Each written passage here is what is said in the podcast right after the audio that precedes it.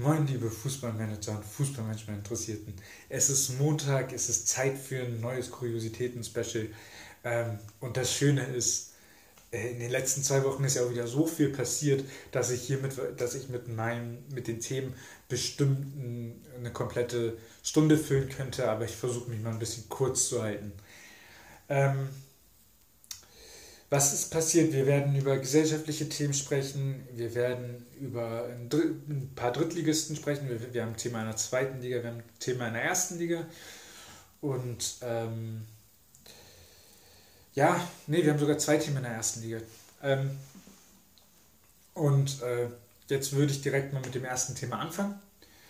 Ähm, das erste Thema ist ein gesellschaftliches Thema und das da möchte ich über das, ihr könnt, über den Hashtag, ihr könnt auf uns zählen, äh, reden. Ähm, der Hashtag wurde von Fußballern ins Leben gerufen als Reaktion auf eine Aussage von Philipp Lahm, dass er glaubt, dass sich ein Fußballer nicht aktuell noch nicht outen sollte oder generell nicht outen sollte. Ich, war, ich weiß nicht genau, was er gesagt hat, aber also ein schwuler Fußballer, er hat irgendwie weil, war die Folge, er, ein schwuler Fußballer, sollte sich nicht als schwul outen. Und da haben jetzt alle oder viele Fußballer, ich glaube mehr als 800 oder keine Ahnung, irgendwie so eine Zahl habe ich gerade im Kopf, ähm, haben sich dann positioniert und haben gesagt, ihr könnt auf uns zählen, wenn was passiert, wir stehen zu euch. Ähm, und ich muss sagen, ich finde das klasse, ich finde das super. Ähm, auf der anderen und ich finde es auch richtig und ich finde es, es gehört auch zu Zeiten. Auf der anderen Seite finde ich, da gab es ein, hat, hat die ARD einen super Kommentar, äh, die Sportschau, glaube ich, einen super Kommentar zugeschrieben, ähm, dass wir das alleine noch Coming Out nennen und dann auch noch im Fußball, das zeigt, wie, Medi wie, wie die Medien dieses Thema einfach auch richtig geil finden und was auf so einen Jungen dann auch zukommen würde. Außerdem habe ich in, zu dem Thema immer noch im Kopf, was Jens Lehmann damals gesagt hat, als er gehört hat, dass Thomas Hitzelsberger ähm, homosexuell ist. Und ähm, da muss ich sagen, bei den Gedanken wird mir immer noch schlecht. Also bei dem, was, was Lehmann da gesagt hat, mit irgendwie, ich glaube, wenn ich es richtig noch im Kopf habe, war das, wenn ich das vorher gewusst hätte, hätte ich nicht mit ihm geduscht oder irgendwie sowas. So ein total Satz, der überhaupt keinen Sinn macht, aber so typisch Lehmann-Style. Ähm, aber so, der, wo, wo man sich so denkt, was ist eigentlich los bei euch? Jetzt, wenn, man, wenn wir uns das aber jetzt mal angucken, wie das jetzt laufen könnte. Also nehmen wir an, ein Fußballer outet sich. Und ich sage mal nicht, er geht zu den Medien und sagt, übrigens, ich bin schwul, sondern wir machen das mal so, wie es in der Gesellschaft sein sollte. Ähm, wir haben kein Corona mehr. Äh, es gibt einen Mannschaftsabend, dazu werden auch die äh, Spielerfrauen, Spielerpartner, Spielerpartnerinnen eingeladen. Also Spielerfrauen ist es dann ja nicht, aber ist ja egal. Ähm, und da kommt dann einer mit seinem Partner. Im Prinzip überhaupt kein Problem. Es sollte das Natürlichste sein ähm, der, der Welt, aber ist es, ist es leider noch nicht. Ähm, so, und jetzt folgendes: Die Medien kriegen es mit. Das heißt, er braucht einen Manager, einen Trainer, einen Berater, alleine schon und die gesamte Mannschaft hinter sich, dass, ähm, sodass er sich da outen kann, sodass er für seine Leistung trotzdem noch neu, neutral bewertet wird. Und die müssen diesen Stress gemeinsam durchstehen. Und Stress meine ich mit, 17 Millionen Interviewanfragen von irgendeiner Sinnlos-Zeitung wie Bild, Bunte, was weiß ich, die sagen, ja, wir machen jetzt hier, wir haben jetzt hier endlich diesen Fußballer, mit dem wir das jetzt machen können. Ähm, dann folgendes Problem ist dann natürlich, dann sind ja auch wieder die Fans im Stadion und so weiter. Ähm, das heißt, ich habe nichts gegen Fans, ich glaube aber, dass es da durch die Fans zu Aussagen kommen könnte, die unangemessen sind. Ähm, womit das dann zusammenhängt, ist mir scheißegal, dass sie ins Stadion nicht gehören, gehört so wenig wie Rassismus und so weiter ins Stadion, genauso wenig wie Pyrotechnik. Aber ich kann mir nicht vorstellen, dass das nicht passiert. So, und dann gibt es noch eine Gruppe, die dann natürlich aktiv werden muss. Und das sind die Schiedsrichter. Die Schiedsrichter müssen, wenn sie das mitkriegen, wenn sie vom, vom Kapitän, wenn sie von, von den Spielern oder von den Trainern das hören, dann müssen die Schiedsrichter natürlich auch das Spiel unterbrechen. Und wenn wir uns jetzt mal angucken, wer sich in letzter Zeit geäußert hat, dann waren es halt nur die Mitspieler.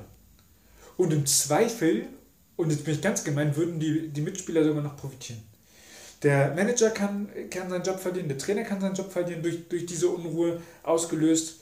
Ähm, wobei das halt aktuell, ich weiß nicht, warum das gerade gang und gäbe ist, aber das ist ja halt irgendwie der Fall, dass man jetzt Trainer auch noch im, im Erfolgsfall entlässt ähm, und für den Erfolg, den sie, hat, den sie haben, bestraft. Ähm, also, aber so dementsprechend, jeder, der, der da sein Mann steht, riskiert damit auch se, seinen Job. Und das ist halt dieses, dieses Problem. Und dementsprechend äußern die sich auch nicht. Ich, ich, ich finde das nicht gut. Ich, find, also ich, ich halte nichts von, wenn ein Fußballmanager seinen einzigen oder, oder sein einziges Standbein, seinen einzigen Lebenssinn äh, Fußball ist. Das ist viel zu riskant, das sage ich aber auch zu jedem anderen Mitarbeiter, der irgendwo arbeitet. Das ist scheißegal, ob es ein Fußballmanager ist, ein Fußballtrainer ist oder ein Sachbearbeiter bei was weiß ich. Weiß, also so. Dementsprechend glaube ich auch, dass wir noch nicht bereit dazu sind, dass wir, äh, oder dass der Fußball nicht bereit dazu ist, auf so ein Coming Out. Ich glaube auch, dass die Strukturen dazu aktuell nicht passen. Also wenn wir uns jetzt vorstellen, ich bin 25, Profifußballer und ich äh, oute mich jetzt als schwul oder als homosexuell, ich weiß auch nicht, was da jetzt der richtige Begriff ist, ihr versteht, was ich meine, ähm, dann kann ich damit meine komplette Karriere aufs Spiel setzen. Und das ist nicht mal unrealistisch und das ist halt diese Gefahr muss ich halt abwägen und das ist ein Problem und das eigentliche Problem an dem ganzen Thema. Ähm, aber jetzt können wir ja endlich mal zu den Ligen kommen. Also für mich, nochmal einmal kurz, bevor wir zu den Ligen kommen, ich finde es super, wie sich die Fußballer geäußert haben. Ich hoffe, dass, dass die Manager das, das Rückgrat haben. Ich hoffe, dass die, Leute, die Spieler, die etwas dagegen haben, jemand ähm, Homosexuelles in der Mannschaft zu haben, aus, dem, aus den Vereinen dann geschmissen werden, weil sie dann das Problem sind und nicht der Schwule. Ich glaube aber, wenn, ich glaube aber aktuell noch nicht dran. So, und jetzt kommen wir mal zu meinen, zu meinen Lieblingsgästen, also virtu virtuellen, nee, imaginären Gästen in der, hier im Kuriositäten-Special. In der dritten Liga, der KfC Uerdingen wenn man ein Prototyp eines Vereins haben möchte oder eines Arbeitgebers, dem die Sicherheit scheißegal ist, die Sicherheit seiner Arbeitnehmer. Ja, wir könnten die Fleischindustrie und Tönnies wieder ranziehen. Nee, KfC Oerding. Da liest man so, ja, hm, ja, wir haben ja kein Geld, darum haben wir jetzt mal eben schnell die Krankenversicherungsbeiträge der Spieler nicht überwiesen wir haben da Körper, die komplett durchtrainiert sind, die, äh, die natürlich zum Arzt gehen und so weiter. Und auch, wo es extrem wichtig ist, dass sie gesund sind. Und dieser Arbeitgeber hat nichts Besseres zu tun, als zu sagen, ähm, nö, machen wir nicht.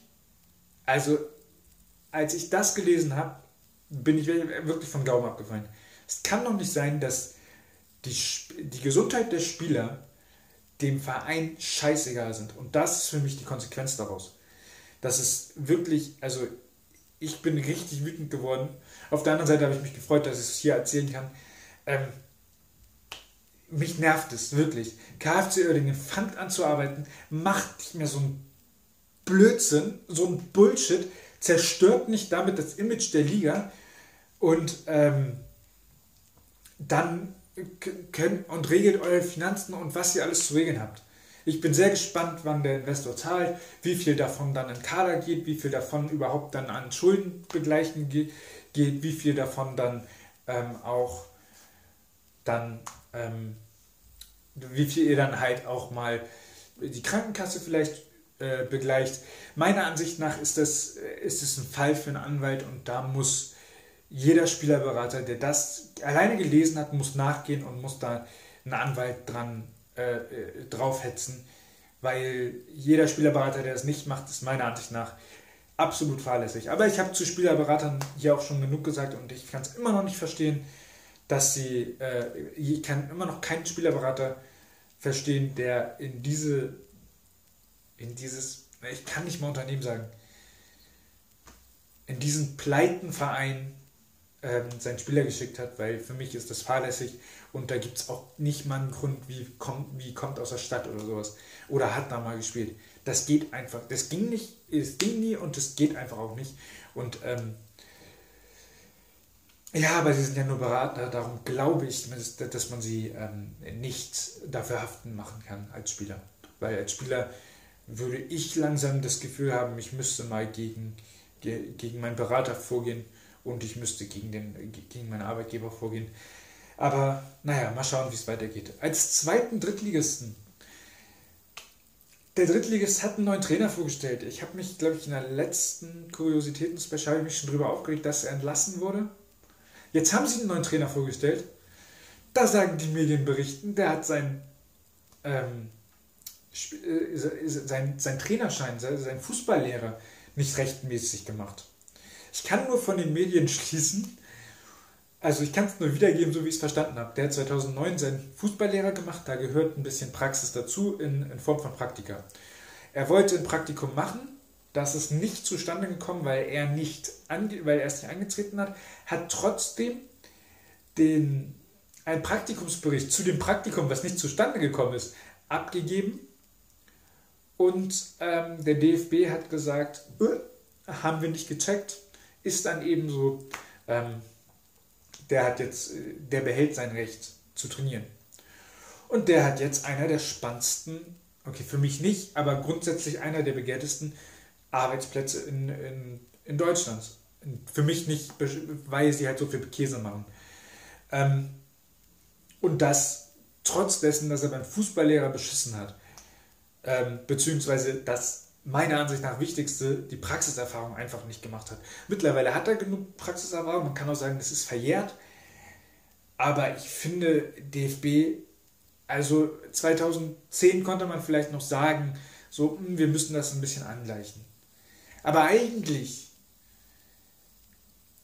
muss es ja mutwillig gewesen sein, wenn, es, wenn ich den Medien glauben darf. Und dann, lieber DFB, ist es nur die richtige Entscheidung zu sagen, Meister, Fußballlehrer ist für dich gegessen. Du, du, du bist es nicht würdig, den Fußballlehrer zu haben, Lizenz entziehen und nie wieder den, den, ihm erlauben, den Fußballlehrer zu machen. Soll er halt zu einem anderen Verband gehen, eine UEFA-Lizenz machen. Das ist dann ja nicht mehr, das ist dann nicht mehr in, in der Hand der, ähm, des Vereins oder äh, des DFBs. Aber grundsätzlich wäre das die richtige Maßnahme gewesen und ihm die, den äh, Fußballlehrer einfach zu verwehren. Ist nicht der Fall. Jetzt hat er, eins, hat er einen sehr begehrten Job ähm, bei einem richtigen Scheißverein. Ähm, also so begehrt ist er dann wieder auch nicht, aber ähm, ja, das ist halt wieder die nächste Peinlichkeit, die nächste Lächerlichkeit, die sich dieser komische Verein aus München ähm, einfach erlaubt. Ähm, managementtechnisch, ich weiß nicht, was da gut läuft. Wirklich, also ich, wenn ihr mir sagt, also ich glaube, bei Kleinstvereinen in der fünften Liga läuft einiges besser als bei, de, als, als bei denen. Naja, über die beiden habe ich jetzt auch genug gesagt. Das war auch jetzt mein Teil wieder zur dritten Liga. Wieder die gleichen Vereine. Ich finde das schon ein bisschen witzig, dass es immer die gleichen werden. Aber ähm, ja, ich würde gerne, wenn ihr mal andere Kuriositäten bei anderen Vereinen, Kuriositäten bei anderen Vereinen seht, schickt sie mir bitte. Ich habe keine Lust, mich immer auf die einzuschießen, auch wenn sie jedes Mal wieder Potenzial bieten. Dann gehen wir in die zweite Liga. In der zweiten Liga kam es nach dem Spiel des ersten FC Nürnberg letzte Woche, müsste das gewesen sein, zu einer Frage eines Pressevertreters. Der Pressevertreter meinte, hat Herrn Robert Kraus, den Trainer von Nürnberg, folgende Frage gestellt. Er meinte, er hätte den, die Spiel, das, den Matchplan für das Spiel nicht erkannt und hat gefragt, wie das denn sein könne. Und Robert Kraus hat darauf deut klar, hat darauf erstmal gesagt, er kann mit der Frage nichts anfangen und hat danach seinen Matchplan, hat danach drei, vier, fünf Aspekte seines Matchplans so äh, mal kundgetan, was er denn vorhatte, wie das lief und, ähm, und dann gesagt, das Problem war, wie wir es umgesetzt haben. Jetzt gab es Experten, natürlich, das ging dann durch die Medien viral, ich glaube, jeder von euch hat das schon gesehen. Ähm, und dann gab es Experten, beispielsweise Mario Basler, die dann gesagt haben, also wenn der mir das erzählt hätte, dann wäre ich aus der Kabine gerannt und wäre nie wieder gekommen, hätte nie unter dem trainiert, hätte nie unter dem gespielt. Wo nehmt ihr das her, dass der so in der Kabine redet?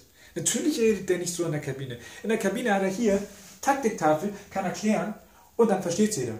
Dass, dass das so die Medien nicht verstehen, ne, das ist dann halt Pech.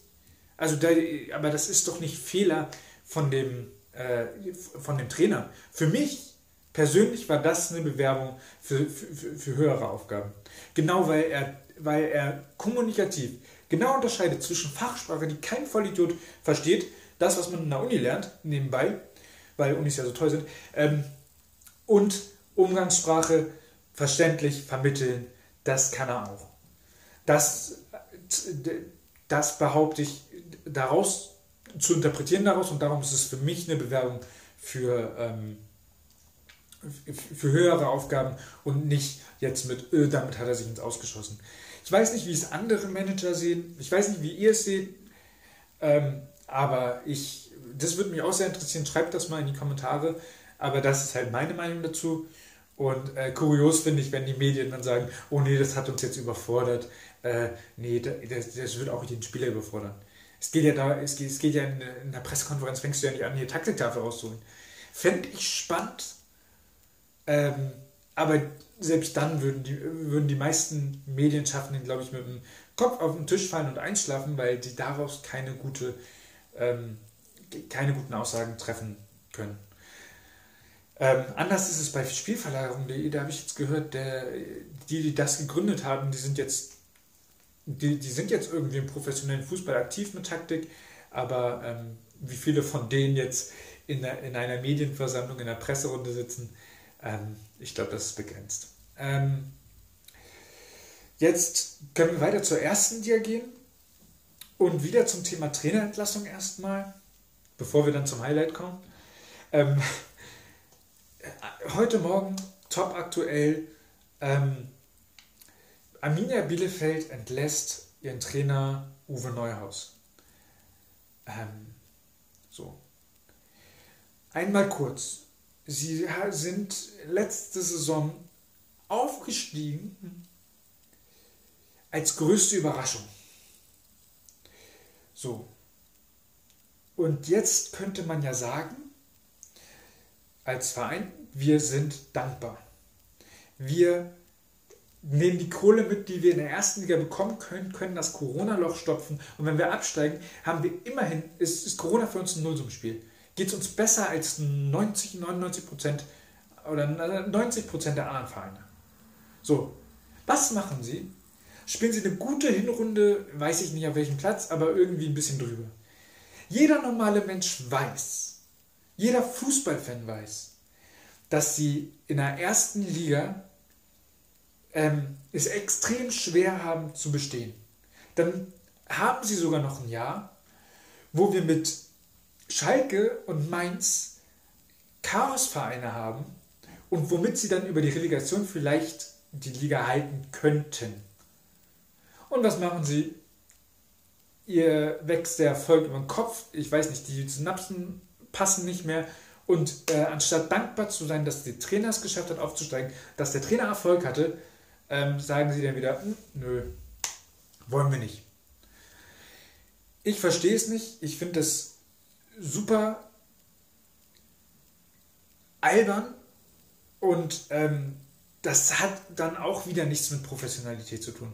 Alle reden immer von Professionalität und wie toll der Fußball ist, dass da mehrere Milliarden äh, verschoben werden. Aber äh, das Ego, das, die, so viel Ego, das, das, das, also keine Ahnung. ich weiß nicht, wo man mehr Ego findet als im Fußball. Ernsthaft. Vor allem, wenn wir jetzt zum nächsten Beispiel kommen. Wieder erste Liga. FC Schalke 04. Ich, ich habe mich vor einer Woche gefreut. Fange ich mal so an. Ich habe mich vor einer Woche wirklich gefreut. Das war so geil. Die Pressemitteilung. Ähm, Schalke äh, einigt sich mit Jochen Schneider das, ähm, den, den Vertrag zum Saisonende zu beenden. Und der Sportvorstand soll das Tagesgeschäft managen. Äh, Leute, Tagesgeschäft und Geschäftsführung schließt sich aus. Das ist unlogisch. So, aber bei Schalke ist es natürlich logisch. Der soll natürlich den Laden finden, der soll eine Vision machen, der soll, der, der, der soll Geschäftsführer sein, der soll nicht am Spielfeldrand daneben neben den Trainer sitzen. Wenn du nicht genug Leute hast, okay, das kannst du der, bis zur dritten Liga vielleicht noch machen. Selbst da, die, die, kein, die, die da keine richtigen Strukturen haben, sind in der dritten Liga auch nicht gut. Die sind auch alle am Abgrund. Und das nicht wegen Corona, sondern grundsätzlich. Aber ja, das hat sich ja jetzt leider alles erledigt. Ähm, beziehungsweise relativ schnell erledigt, weil Schalke meinte, wie wäre es denn, wenn wir jetzt einfach mal zu unserem existierenden Machtvakuum, ein größeres Machtvakuum machen und wir ein paar mehr Hampelmänner und wir jetzt mal vier äh, Mitarbeiter entlassen und vier neue Hampelmänner einstellen. Ähm, Schalke, ernsthaft, versteht mich nicht falsch. Aber meint ihr nicht, dass da strukturell Probleme sind, die tiefer liegen, die im Management liegen und vielleicht auch in den Kontrollgremien, die diesen Quatsch entschieden haben? Ähm, es ist jetzt nur eine Vermutung von mir natürlich, ich weiß es natürlich nicht, aber ähm, ich glaube, das wird nicht erfolgreich, auch in der zweiten Liga nicht äh, mit, mit, mit dem Kontrollgremium. Wie soll das funktionieren? Ich habe das Gefühl, die haben da ein Ego, die, die, die, das ist höher als Mount Everest. Ich meine, hallo, ihr seid auf dem 18. Platz. Was wollt ihr denn da mit hier jetzt, äh, wir tun immer noch so, als wären wir Champions League. Seid ihr nicht, schon Jahre nicht. Kommt ihr auch erstmal nicht. Fangt an zu arbeiten, dann kommt ihr da irgendwann wieder hin. Aber nicht so. Ja, wie ist es jetzt noch? Was gab es noch Spannendes? Ich glaube, das war's schon. Ja, das waren die Kuriositäten. Ich fand es wieder sehr, sehr, sehr kurios die letzten zwei Wochen. Ich bin sehr gespannt, was in den nächsten zwei Wochen äh, Kurioses so kommt. Und ich hoffe, ich hoffe wirklich drauf, dass ich mal ein bisschen von außergewöhnlich guten ähm, Fußballmanagement berichten kann. Das würde mich sehr, sehr, sehr freuen, wenn ihr da Geschichten habt Schickt sie mir bitte, schreibt sie in die Kommentare. Ähm, ich möchte endlich mal auch etwas außergewöhnlich Gutes würdigen können und nicht immer nur diese Schwachköpfe, die eigentlich keine, keine, äh, kein, keine Aufmerksamkeit verdient haben, wieder benennen. Ich freue mich dann, wenn ihr Mittwoch das nächste Video guckt und äh, ja, bis dann. So, und wenn ihr immer noch nicht genug von mir habt, dann holt euch meinen Online-Kurs, der ist jetzt verfügbar. Ähm, scrollt mal runter auf, äh, in, in der YouTube-Beschreibung, findet ihr sowohl den Link zu meiner Website als auch den Link direkt zum Kurs. Ähm, ihr findet sowohl direkt äh, beim Produkt alle Informationen als auch auf der Website. Ähm, wenn, ihr noch, wenn noch irgendwelche Fragen offen sind, dann sprecht mich gerne an, ähm, schreibt mir und äh, ein paar wichtige Informationen gibt es dann auch schon, äh, gibt es auch schon in einem Video, was ich zu dem Thema gemacht habe. Also lasst euch das Angebot nicht entgehen und holt euch den Online-Kurs.